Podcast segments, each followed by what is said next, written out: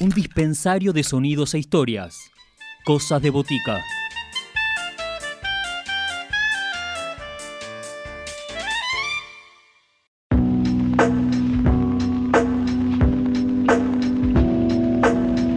La bajista, cantante y compositora Pat Coria presentó su nuevo single Detrás de la Puerta. Este trabajo contó con la producción de Sebastián Volco, un artista que ha pasado por los micrófonos de la botica tribal, pero hoy la que nos llevará a recorrer su historia musical, sus sonoridades y sus propuestas es Pat Coria. Les dejamos con ella para que nos invite a conocer sus proyectos y sus sonidos que acompañan este quehacer. Voces protagonistas, historias en primera persona. Cosas de botica. Cosas de botica.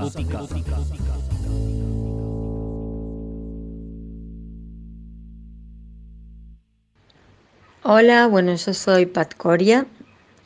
Mi proyecto se llama Pat Coria y resido en el planeta Tierra. ¿Cómo comencé con esto? Bueno, no sé si se refieren, esto se refieren a la música. Empecé desde muy niña tocando la guitarra y escribiendo poesía. Y luego eh, estudié guitarra clásica. Eh, un novio me regaló un bajo. Yo siempre cantaba los bajos y empecé a estudiar. Al poco tiempo Em, conocí a mm, mucha gente que estaba armando bandas y empecé a tocar en muchas bandas, entre ellas con Isabel de Sebastián. Eh, y al poco tiempo grabamos un disco que lo produjo, eh, que lo fueron a mezclar a Nueva York. Mm, después toqué con muchos con muchos referentes del rock nacional como Willy Crook, Mavi Díaz, eh, Alejandro Fiori mm, y ahora no me acuerdo más. Bueno, estoy presentando un simple que se llama Detrás de la Puerta, em, que tiene que ver con, em, con la lírica y la música, está relacionada con algo que vengo haciendo hace años. Yo lo llamo punk telúrico o rock ecológico, eh, donde trato de mm, mostrar o visibilizar algunas cuestiones que tienen que ver con eh, la naturaleza, el planeta, lo que descuidamos, el cuidado de los animales, mm, los seres humanos dentro de un universo. Eh, y bueno, y estas cuestiones. ¿Qué características tiene? Bueno, tiene unas características muy elemental, elementales. Em, a veces toco con amigos, a veces toco con sesionistas, a veces toco sola. Eh, o sea que lo integramos el que esté en ese momento y pase por aquí. Bueno, les puedo Mm, les puedo mm, sugerir que entren a mi Spotify o mi Bandcamp. Eh, me llamo Pat Coria. Elijan un tema musical. Bueno, si lo tengo que elegir yo, puedo elegir Detrás de la Puerta, que es el último. Em, y también pueden escuchar canciones del disco Shuriken o de Go Home, que también están en Spotify.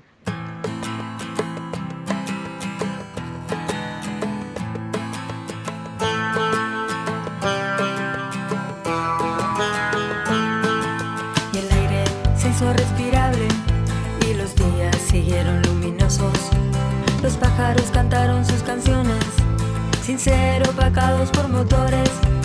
Los árboles siguieron su camino hacia el cielo, floridos, y el otoño se quedó dormido. Y los días corrieron como el agua, los animales fueron protegidos de las malas costumbres humanas de frustraciones de siglos の食べ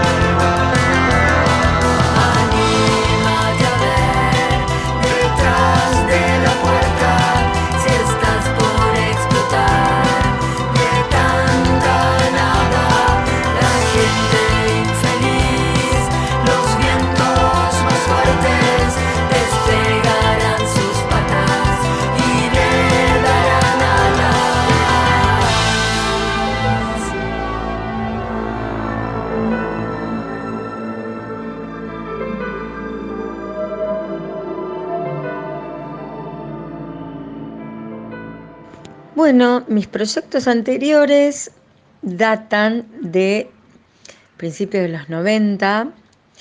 Eh, tuve una banda, integré una banda que se llamaba Man Ray en el año 95.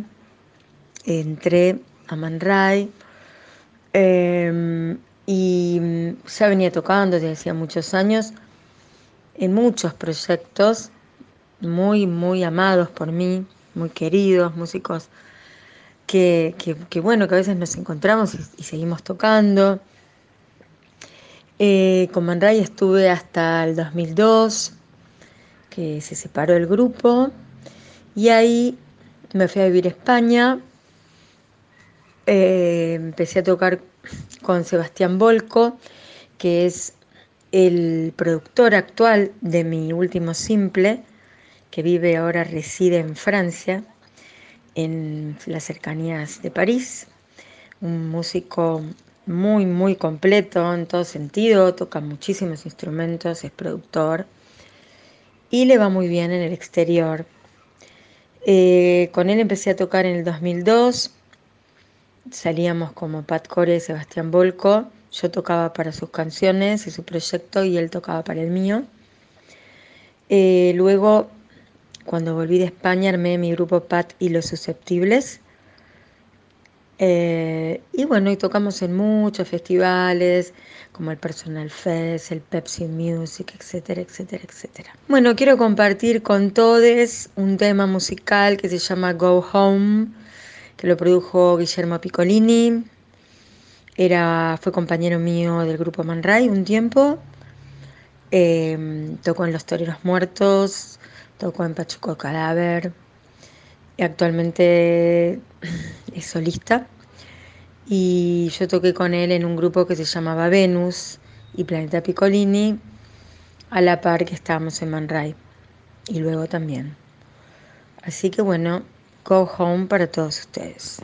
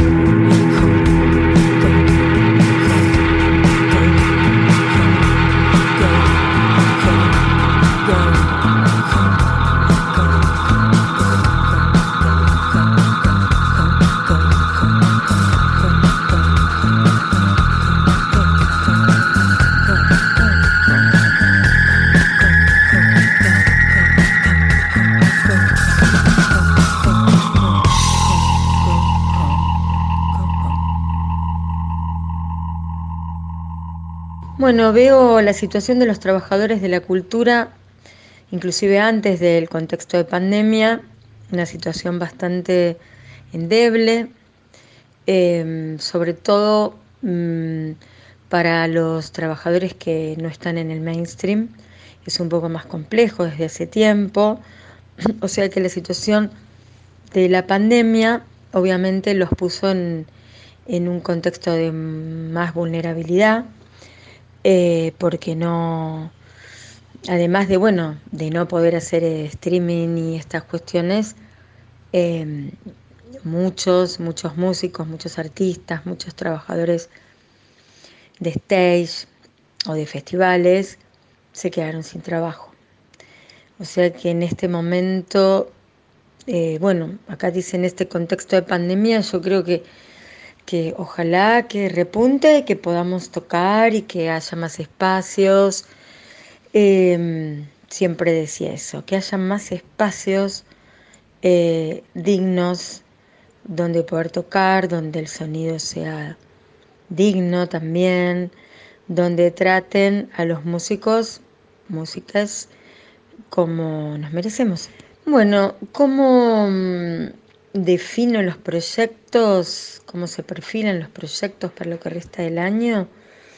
Bueno, básicamente hacer prensa, reactivar un poco todo lo que hice durante todos estos años, em, tratar de ir a tocar al interior y al exterior. Les puedo presentar un tema que se llama Niña Radar. Eh, y bueno, y obviamente me encuentran, mi Instagram es patcoria mi Facebook también y me encuentran en Spotify.